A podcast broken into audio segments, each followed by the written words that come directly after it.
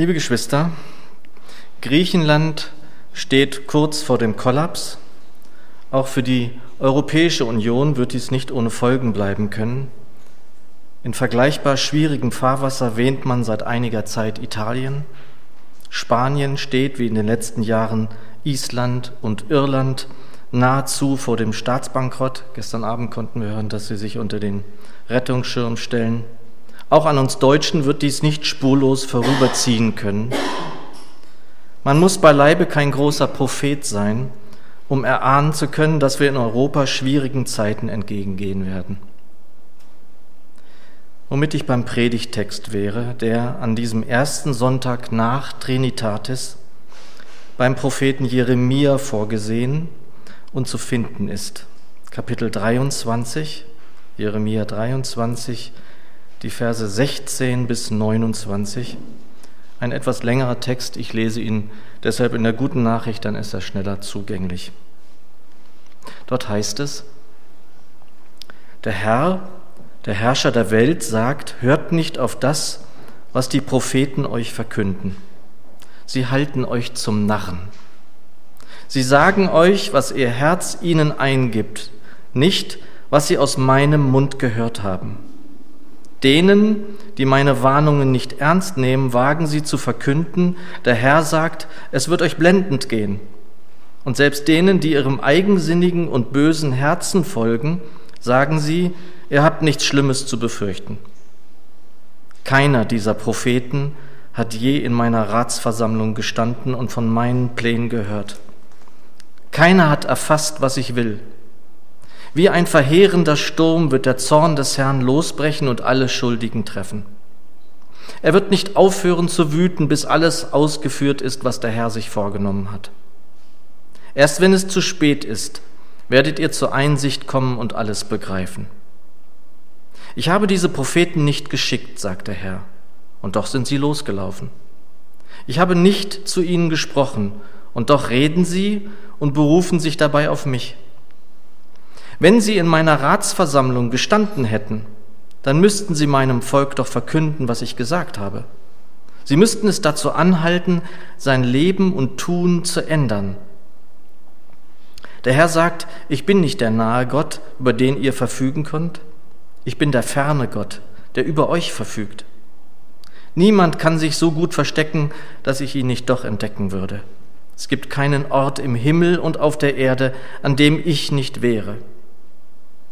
Der Herr sagt, ich habe das Gefasel dieser Propheten gehört. Ich hatte einen Traum, ich hatte einen Traum, sagen sie, und wollen damit das Volk glauben machen, dass sie in meinem Auftrag reden. Aber alles, was sie vorbringen, ist Lug und Trug. Wie lange soll das noch so weitergehen? Was haben diese Propheten damit im Sinn, dass sie Lügen verbreiten, ihre eigenen Hirngespinste?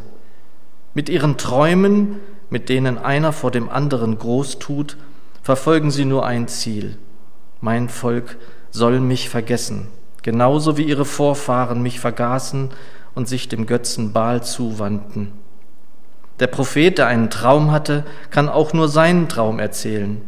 Aber der, zu dem ich gesprochen habe, der wird zuverlässig mein Wort ausrichten. Man wird doch noch Weizen und Spreu unterscheiden können, sagt der Herr.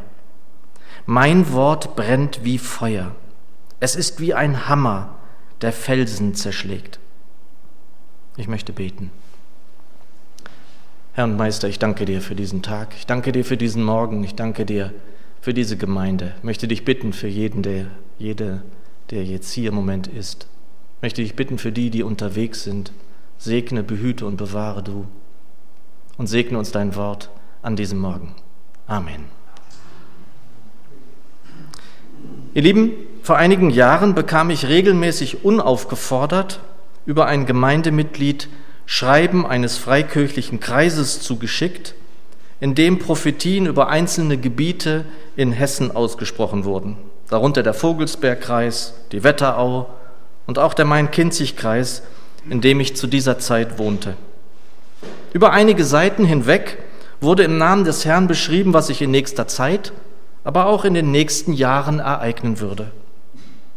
Schon nach wenigen Seiten legte ich das erste Schreiben beiseite und las nicht weiter. Ähnlich ging es mir bei einer Prophetie eines Pastors unseres Bundes, die er in seiner Predigt seiner Gemeinde verkündigte. Ich hörte sie mir zwar im Internet an, aber verwarf sie auch sogleich wieder, zumindest für mich persönlich. Die Prophetie betraf unser ganzes Land, also Deutschland. Ihr Lieben, und vielleicht ist dies theologisch nicht haltbar, aber das muss es auch nicht. Es gibt in der Theologie viele Lager, viele Ansichten, viele Theorien und Meinungen. Und vielleicht ist es sogar so, dass jeder Theologe, auch jeder Gläubige ein eigenes Lager für sich hat. Wir sind Individuen, die, wie schon öfter beschrieben, jeder für sich einen eigenen Zugang hat. Ich glaube nicht an Propheten im neuen Bund, in dem wir seit Kreuzigung, Tod und Auferstehung Jesu leben. Ich glaube sehr wohl an prophetische Rede in der Gemeinde, an einen oder mehrere Impulse, wie Thomas es am vergangenen Sonntag nannte. Wenn jemand einen Impuls hat, so ist jetzt die Gelegenheit, ihn der Gemeinde zu bringen. Wenn wir überhaupt noch von Propheten im neuen Bund sprechen könnten, so wären es sicher die Apostel und natürlich Jesus selbst, der größte Prophet überhaupt. Und an diesem Propheten kommt niemand vorbei. Auch die Moslems und Juden nahmen und nehmen ihn sehr wohl ernst. Vor ein paar Jahren hatte ich einen kleinen letzten Fotoauftrag für ein kleines Unternehmen, das einen Besuch einer Moschee dokumentiert haben wollte. Da las ich in einer Pause erklärende Schriften am schwarzen Brett der Moschee. Dort kam schon in den ersten Sätzen Jesus vor. Man verneigt sich vor dem großen Propheten Jesus. Auch und eben deshalb, weil bisher alles eintrat, was er vorhergesagt hat. Aber das unterscheidet uns eben auch von Moslems und Juden. Er spricht sehr wohl im Namen Gottes, aber er ist Gott. Er und der Vater sind eins, daran glauben wir. Die Gabe der prophetischen Rede, auch der Weissagung, ist für die Gemeinde bestimmt, für diesen kleinen Verbund. Er soll uns als Gemeinde dienen, den Weg wieder neu zu sehen oder eine Abzweigung, die wir vielleicht übersehen haben. Aber sie dient eben diesem Verbund. Das ist meine Überzeugung.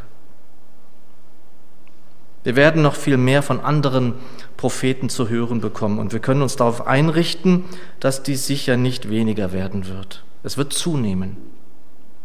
Es werden nicht nur Propheten auftreten, sondern es werden uns auch in den Kirchen und Gemeinden Menschen begegnen, die behaupten werden, dass sie der Herr sind, der wiedergekommen ist. Matthäus 24, Vers 24. Denn es werden so manche mit dem Anspruch auftreten, der versprochene Retter oder ein Prophet zu sein. Sie werden sich durch große und aufsehenerregende Wunder ausweisen und würden damit sogar die von Gott Erwählten irreführen, wenn das möglich wäre. Luther und andere Übersetzer nennen es noch klarer beim Namen, was ich für sehr wichtig halte. Luther übersetzt, denn es werden falsche Christusse und falsche Propheten aufstehen und große Zeichen und Wunder tun, sodass sie, wenn es möglich wäre, auch die Auserwählten verführten. Falsche Christusse. Wir müssen das wissen. Aber wir müssen auch nicht panisch werden. Wir müssen wach sein. Und immer wieder wird uns das auch gemahnt, dass wir wachsam sein sollen. Ihr Lieben, als ich mich mit 15 Jahren habe taufen lassen, war eines der ersten Bücher, das ich damals las, Das Kreuz und die Messerhelden. Wer kennt das Buch? Der Autor David Wilkerson war ein amerikanischer Evangelist, der auf der ganzen Welt nicht nur in christlichen oder evangelikalen Kreisen bekannt ist. Weit über die Landesgrenzen ist er aber auch bekannt geworden mit seinen Visionen, die er hatte. Schon in den 70er Jahren hatte er solche Visionen, die auf der ganzen Welt Aufsehen erregten. Und dass man sich dann nicht nur in christlichen Kreisen dafür interessiert, sagt viel aus. Sobald es eine Sensation zu erhaschen gibt, weiß sie im Medienzeitalter beinahe sofort die ganze Welt. Auch noch vor seinem tödlichen Autounfall im vergangenen Jahr kursierte eine Prophetie von Wilkerson durch die Presse und das Internet. Ein sehr schweres Erdbeben von nie gekannten Ausmaßen werde den Vereinigten Staaten zusetzen. Nein, ich halte David Wilkerson nicht für einen selbsternannten Christus. Das hat er nie versucht. Und ich werde mich auch nicht aufschwingen, ihn als einen Irrlehrer zu bezeichnen. Ich werde ihm überhaupt nichts absprechen. Aber ich muss auch nicht jeder Vision Glauben schenken. Auch nicht jeder Traum ist ein Traum, der von unserem Gott kommt. Wilkerson sagte auch eine große Finanzkrise voraus. Und es ist schon erstaunlich, was er da teilweise vorhergesagt hat. Aber für wen sollte dieses prophetische Wort sein, frage ich mich.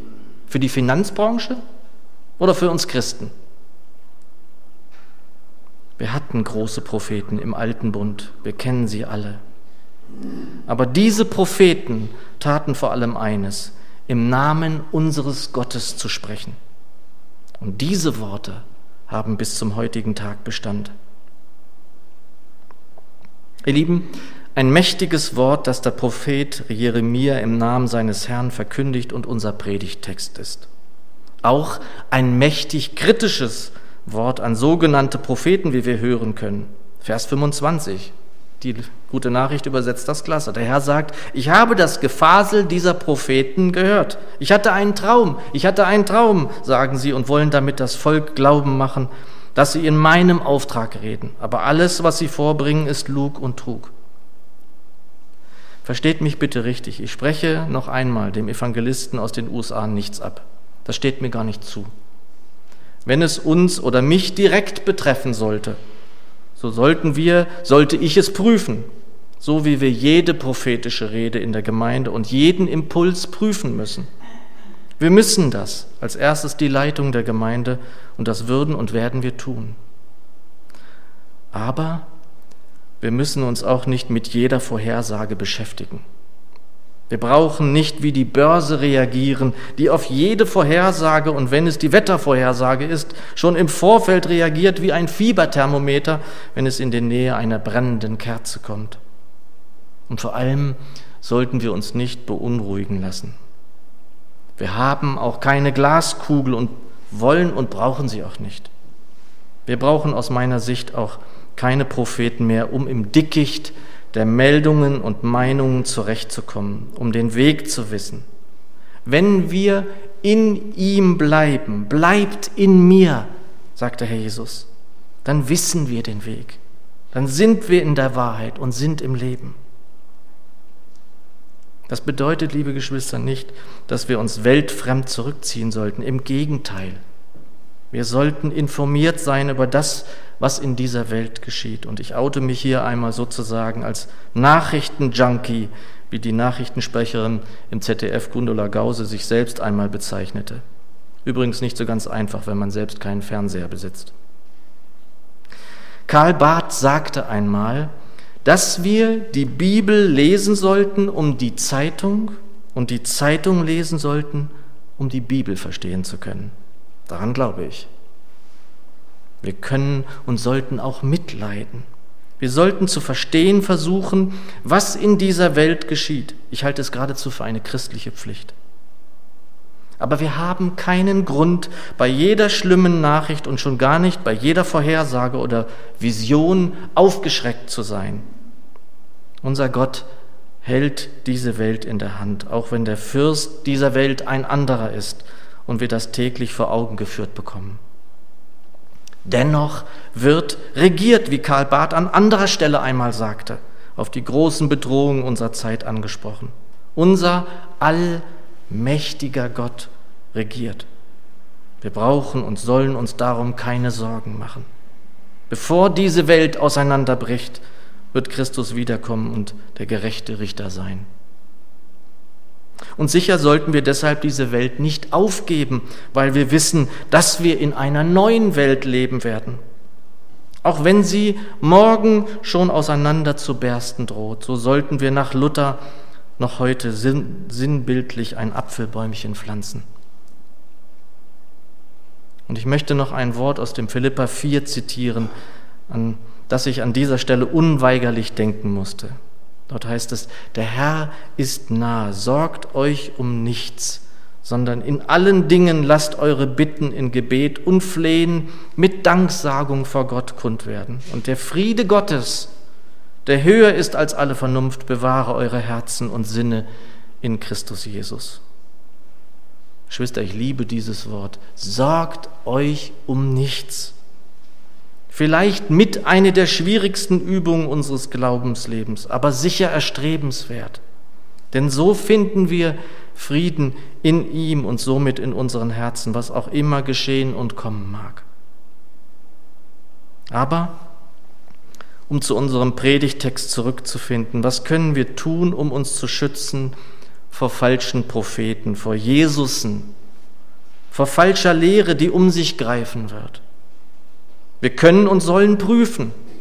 Wir können dies mit Hilfe des Heiligen Geistes. Wir müssen uns darum bemühen, zu erkennen, ob ein Impuls, ob ein Mensch, der unter uns aufsteht und etwas zu sagen hat, von seinem Geist geleitet und geführt ist. Und dies geht nur mit Hilfe des Heiligen Geistes. In 1. Korinther 12 heißt es in einer Aufzählung der Gaben, der Geschenke, die uns der Heilige Geist zum Einsatz in der Gemeinde gibt, einem anderen prophetische Rede, einem anderen die Gabe, die Geister zu unterscheiden. Diese Gabe ist so wichtig und wir müssen darum bitten, dass sie Geschwistern gegeben und sie sichtbar und eingesetzt wird in der Gemeinde. Und wir dürfen immer wieder bitten und beten darum, dass der Heilige Geist uns in alle Wahrheit führen möge. Der Heilige Geist führt uns immer zur Wahrheit. Und die Wahrheit ist Christus. Halten wir uns an ihn, folgen wir ihm nach, bleiben wir in ihm, dann sind wir richtig und für alles gefeit, was jemals kommen mag. Deshalb muss in unserer Rede, in unserer Lehre, in unserem Leben, in der Gemeinde immer der Mittelpunkt sein Christus bin kein sonderlicher Freund von Schlagwörtern und Modewörtern. Und, ein, und eine Zeit lang war so ein Schlagwort in der christlichen Szene Christus zentriert. Im Englischen Christ-centered. Also Christen, die Christus zentriert sind. Und eigentlich müsste dies doch schon klar sein, wenn ich mich Christ nenne. Ich mag dieses Schlagwort nicht, auch wenn da Wahrheit enthalten ist. Wie kann Evangelium nicht Christus zentriert sein? Wie auch immer. Christus muss der Grund sein, die Basis und nicht nur für die Gemeindearbeit und für die Gemeinde. Christus muss Mittelpunkt meines Lebens sein. Im Pietismus soll man früher wohl gesagt haben, ich bin im Besitz von Christus. Ich gehöre Jesus. Ich bin sein Besitz. Ich gehöre nicht mehr mir. Kann ich das sagen, ohne zu zögern oder zu zucken? Kannst du das sagen? Ich gehöre Jesus ohne Wenn und Aber, ohne jede Einschränkung? Geht das nicht noch viel weiter als ein Christus zentriert sein? Und da bin ich auch wieder bei dem Begriff, der seit über einem Jahr immer wieder bei mir auftaucht. Ihr kennt das inzwischen. Hingabe. Bin ich Jesus ganz hingegeben? Mit allem, was ich habe, was ich bin und will? Wenn ich das bin, wenn wir das sind, dann sind wir gefeit. Sind wir in ihm, bleibt in mir, sagt er, dann sind wir in der Wahrheit. Sollten wir dann nicht auch unterscheiden können, wer da mit uns spricht und was er uns zu sagen hat? Und Geschwister, die letzte Instanz ist und bleibt das Wort, die Schrift, welche schon Jesus selbst, die Apostel, die Urgemeinde selbst als Richtschnur nahm, wie viele Male mehr sind wir noch dazu beschenkt mit dem Neuen Testament und seinen Schriften. Und ich möchte schließen mit einer meiner Lieblingspassagen aus den Pastoralbriefen des Apostel Paulus, hier an seinen Schüler Timotheus im zweiten Brief, Kapitel 3. Die Verse 16 und 17, wunderbar anschaulich übersetzt von der neuen Genfer Übersetzung. Denn alles, was in der Schrift steht, ist von Gottes Geist eingegeben und dementsprechend groß ist auch der Nutzen der Schrift. Sie unterrichtet in der Wahrheit, deckt Schuld auf, bringt auf den richtigen Weg und erzieht zu einem Leben nach Gottes Willen. So ist also der, der Gott gehört und ihm dient, mit Hilfe der Schrift allen Anforderungen gewachsen. Er ist durch sie dafür ausgerüstet, alles zu tun, was gut und richtig ist. Muss ich, müssen wir mehr wissen? Wir sind mit Hilfe der Schrift allen Anforderungen gewachsen. Wir sind dafür ausgerüstet, alles zu tun, was gut und richtig ist. Manchmal muss aber auch gesagt sein, dass dazu gehört, dass wir sie, die Schrift, die Bibel lesen, sie studieren, sie ständige Lektüre ist, dass wir mit ihr leben. Sie kann uns nur zurüsten, sie kann uns nur helfen zu erkennen, was gut und richtig ist, wenn wir mit ihr in ihr leben, täglich. Geschwister, wir haben alles, was wir brauchen, alles Rüstzeug, das nötig ist, um ruhig bleiben zu können angesichts jeder dramatischen Veränderung in dieser Welt. Wir haben nicht nur die größten Prophetenwörter, wir haben den größten Propheten überhaupt, der Wahrheit, Weg und Leben ist.